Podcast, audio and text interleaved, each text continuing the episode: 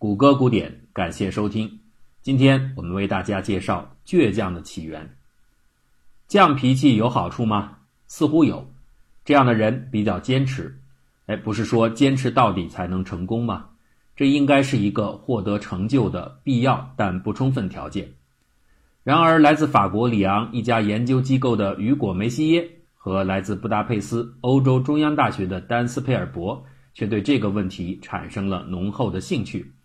他们思考的问题是：倔强的起源是什么？两位研究者提出了一个设想：假如说有一只非常犟的老鼠，其他老鼠说什么它都倾向于不信，那么在危机四伏的生存环境中，这会是一项极为不利的特征。预计它很快就会因为不相信周围有猫的同伴的警告而成为猫的晚餐。这个推论意味着坚持己见的个性。会在自然选择的压力下很快被淘汰掉。假若如此，倔强又由何而来呢？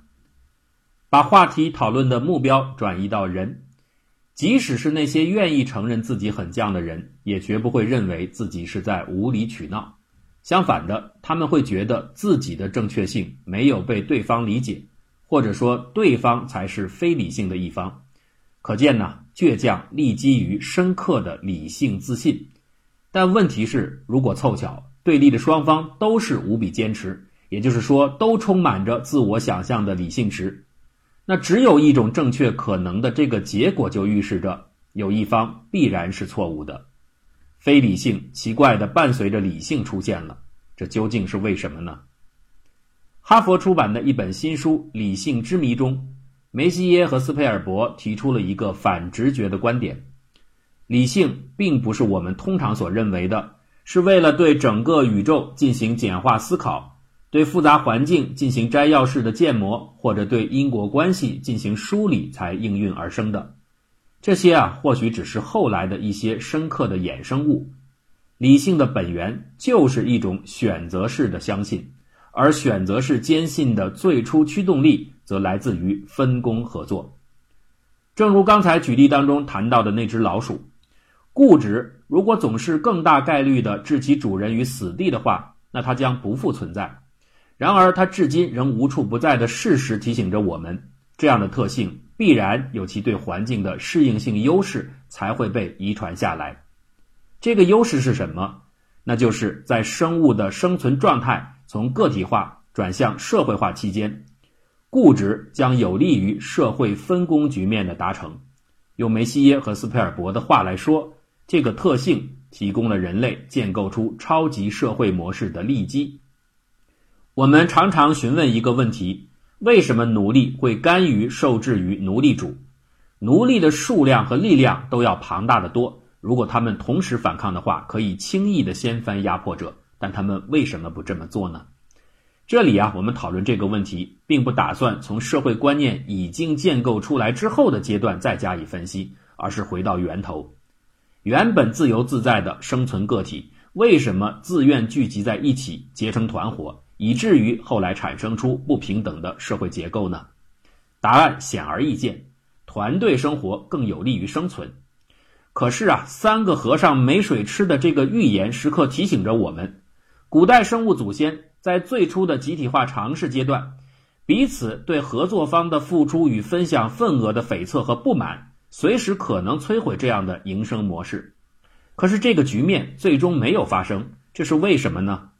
一个极有可能的答案是，自然选择的压力保证了那些能够克服猜忌、维持合作的群体留下，因为群体相较于个体拥有着明显的比较优势。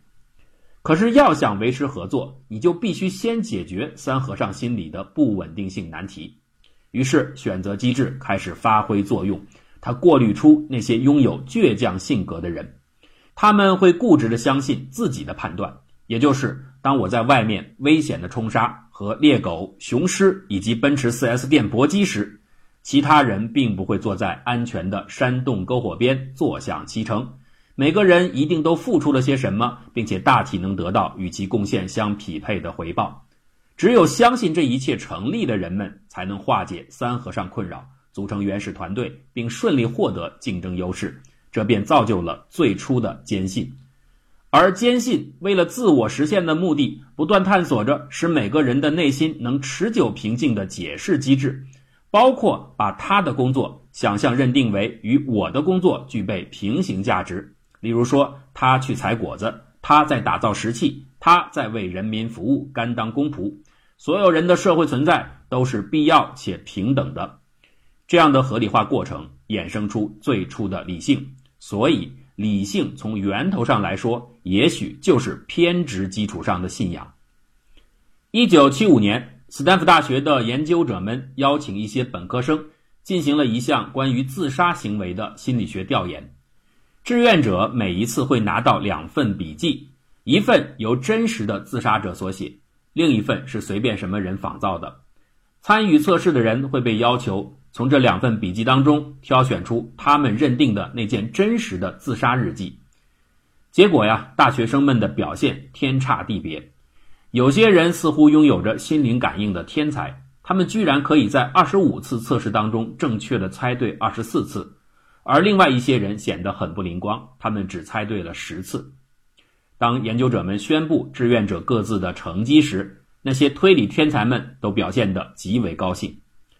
可是接下来峰回路转，研究团队告诉学生，刚才的测试其实是一次骗局。这次心理研究根本不是什么关于自杀行为的档案分析，而是对人们自我判断力的调查。刚才提供的材料包括自杀笔记和对应的伪造笔记，这些倒是真实的，出自于洛杉矶县的尸检办公室。但是志愿者们鉴别真伪的成绩全都是假的。每个人被告知的猜对次数纯属胡说。根据事后统计，所有志愿者的预测表现其实完全正常。平均而言，那些被告知是天才的学生，并没有比那些被告知预测成绩很差的学生有更好的判断记录。现在实验进入第二阶段，也就是自我评估能力调查，请学生们。对自己在那些对比文件当中能够正确预测的次数，自己给出一个评估值，而且也给出一个他们认为的人群平均正确预测次数。这个时候，有趣的现象发生了。尽管学生们已经知道第一阶段的所谓预测能力是假的，可是那些在这个阶段被标志为预测天才的人，仍然会在第二阶段当中明显的自信。把自己的预测正确次数评估在平均水平之上，与之对应，第一阶段的所谓弱预测能力者会在第二阶段自卑地认为自己的评估能力低于人群整体水平。这个结论呢，正是研究者们真正想要证实的。实际上，他们在第二阶段一开始宣布的所谓自我评估力的调查目标，仍然是在欺骗。本次实验的真实目的就是要展示所谓的认知偏差，也就是说，人一旦有了先验知识，哪怕后来被证明这种基础是假的，却依然会在判断时受到它强大的影响。几年之后，Stanford 进行了另外一项相关测试，志愿者们阅读了关于两位消防员弗兰克和乔治的有关材料。弗兰克有一个女儿，喜欢潜水；乔治有一个小男孩，喜欢打高尔夫。然而，接下来的介绍当中，关于弗兰克参与一项风险选择测试的结果却是有区别的。一部分人看到弗兰克在测试当中选择了一些他所认为的最安全的选项。在这部分材料当中，弗兰克是一名出色的消防员。构成对比的是，在另外一个版本当中，参与测试的弗兰克挑出了相同的安全选项，可是作为消防员的他。不仅被告知表现很差，还经常受到上司的斥责。当然，所有的阅读材料都是虚构的。对此不知情的志愿者们肯定会建立错误认知，这一点毫不奇怪。不过，就像几年前一样，在实验进行到中途，参加测试的大学生们已经被告诉了实情，也就是说，所谓的弗兰克和乔治这样的人和这样的故事都不存在。在此情况下，当被询问到，怎样才算是一个成功的消防员时，志愿者们似乎依然沉迷在原始虚假材料的误导之下。阅读了好弗兰克版本故事的人，会更加倾向于接受弗兰克做出的那些选择，而接触了坏弗兰克版本的人却明显回避这些选项。实验者感叹道：“一旦形成，印象就会长久的保持。如果说这样的测试多少还有可能受到人类心智对短期印象具有保持连贯性的倾向的影响，就如同说让一个人连续报出一加一等于三之后，再询问他一加一等于几会得到三的回答一样。那么更为明显的案例是所谓的确认偏见，也就是我们日常生活中最常见到的情形，对一个人们非常熟悉的公共议题的辩论。即使向正反双方都出示了不利于其各自立场的证据，哎，两边的人都会选择性的视而不见。对此啊，已经开展过大量研究。最有名的一次仍然是在斯坦福进行的实验。这次争辩的话题是死刑是否应该保留。这个话题绝不是像弗兰克和自杀日记那样的志愿者们毫无经验的陌生话题，相反的，人们对它无比熟悉。参与实验的学生分成了拥护死刑派和反对死刑派两种观点阵营，他们都同时拿到了正反两方面的大量统计数据。不出意料的是，赞成死刑的人只会更加相信那些执行死刑有助于威慑犯罪的结论；反之，主张废死的人则质疑威慑论数据的有效性。他们明显更接受那些表明死刑会给社会带来危害的材料。而更加不出意料的是，经过充分的交流和讨论之后，人们对各自对手立场材料的否认程度还明显上升了。这是我们每个人几乎每天都会在朋友圈或者社交媒体看到的剧情，不足为奇。大部分的人都是只相信自己的判断，而否认对立的观点。这就是梅西耶和斯佩尔伯所说的确认偏见。可是，等等啊，这儿有一个至关重要的问题。在确认偏见当中，人们歧视的到底是他的观点还是他？或者用另一种方式来说，确认偏见当中，人们确认的究竟是我的观点还是我自己？梅西耶和斯佩尔伯的厉害之处就在于，他们有办法向人们展示出这样的偏见很可能和观点无关，它仅仅是一种本位式的立场歧视。两位研究者巧妙地设计出一种以子之矛攻子之盾的心理实验，在一轮简单的测试当中，志愿者将回答若干道推理题目，并给出解释。之后，在第二轮的步骤当中，志愿者们可以重新阅读自己的解释，复查一下答案的正确性。如果觉得有必要，可以推翻原先的解答。实验的结果证明，不到百分之十五的人会在这一轮当中修改意见。有趣的第三轮测试开始了，这一回啊，志愿者还是会读到相同的题目以及另外一个人给出的答案和解释。如果他们接受了另外一方的推理，就可以修改自己的回答。实验的巧妙之处在于，这些所谓的第三方答案实际上来自于受试者本人，但是经过了这么一番转圈和包装之后，只有一半的人察觉到了这一点。而在另外一半的志愿者群体当中，他们竟然真的把自己当成了第三者。令人震惊的是，在这种情况下，他们反对所谓的第三方解释的几率竟然提升到接近百分之六十，远超过一般性自我复查的百分之十五的修改率。看起来，敌人化的自己激起了受试者的确认偏见，这也进一步说明，我反对的不是他的观点。而根本就是在反对他，哪怕是我成了他。在很大程度上，反对行为的观点无关性和身份相关性，更加进一步佐证了梅西耶和斯佩尔伯在《理性之谜》一书当中的大胆猜测：社会分工造就了理性。人们的确认偏见，捍卫的是各自的身份合理性，而不是解释的合理性。只有这样的固执。才可以避免群体合作陷入三和尚陷阱。我们常常提倡独立思考，然而作为一个总体运行着的社会，独立思考真的是有效率和有价值的组织方式吗？个体如果全部或大部的对每个知识观点都加以独立思考的话，这就意味着整个社会的知识建构要在每一个局部都进行无谓的多次重复，这实在是一种浪费。因而啊，它也不是我们目前所处的世界的真实形态。对此，一个观念可以很好的加以说明，那就是解释深度的错觉，或者用更形象的一个定义来说，叫做抽水马桶边界。布朗大学的斯蒂芬斯洛曼与科罗拉多大学的菲利普芬巴赫是认知领域的两位专家，他们根据耶鲁大学进行的一项研究提出了这个概念。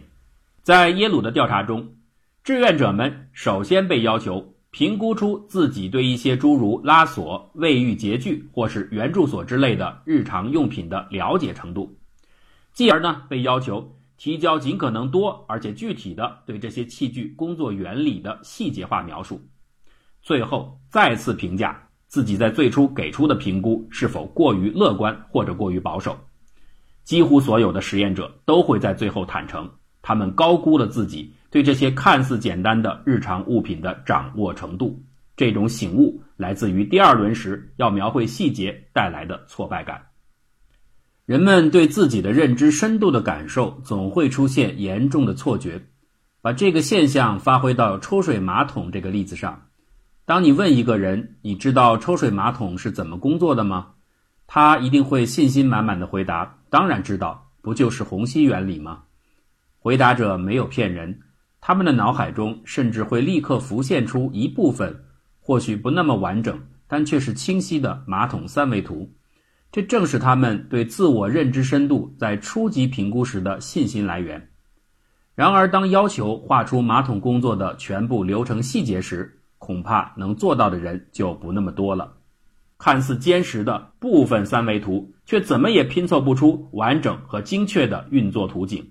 这不是什么差一点儿，而根本上就是一种幻觉。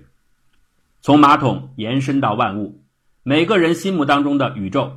从汽车到飞机，从天空到海洋，全都是这样朦胧的幻觉。认知深度的错觉碎片拼凑出了一幅宏大的世界图景，却根本经不起细瞧。当然了，也不是说每一块碎片全都是幻象。对每个人来说，至少有一片是真实可靠的，他拥有这里的全部内容和细节。这块碎片就叫做专业。对于洁具设计人员而言。他们心中的马桶三维图当然是随时都能够画出的，只是啊，这种无比清晰的聚焦范围一旦越过了马桶，就又开始变得阴郁朦胧起来。每个人心中这样的认知真实与幻觉之间的界限，就是前面戏称的马桶边界。马桶边界只是浩瀚的知识空间中极小的一片，为何它却能撑起整个社会？这个问题的答案就是合作。人人只要管理好自己的马桶，其他的就应该放心的交给别人，社会分工由此形成。认知信赖成就了超级社会的巨大利基，也让人类文明脱胎换骨。然而，利用自我坚持这个特性实现社会合作的这个进化架构，几乎从一开始就存在着 bug。一旦当人们的思考跨越进入到交叠的领域，彼此的坚持就开始激烈交锋。原本为了稳定而酝酿出的理性碎片，随即开始在冲突当中变成非理性的炮弹。在能够严格控制环境并且评估因果的自然科学领域，人们很快找出了克服天然理性导致顽固认知分歧这个大 bug 的可靠方法。测量与复现让我与他的各自坚持有了可靠的评断。然而，一旦脱离这个领域，似乎谁也无法解决这种原始理性本身制造的非理性。只要一个人确认了身份，也就几乎在同时确认了偏见。身份是初级理性的调色盘，我不知道人们是否真的能够摆脱它，又或者何时应该摆脱它。虽然我们坚信最好的观点应该是与我无关的信念，那可能也是人类需要找寻的高级理性。但是我读到过的一句话，却也颇有宿命似的说出了人类内心的真相：我不是你，然后其他才有意义。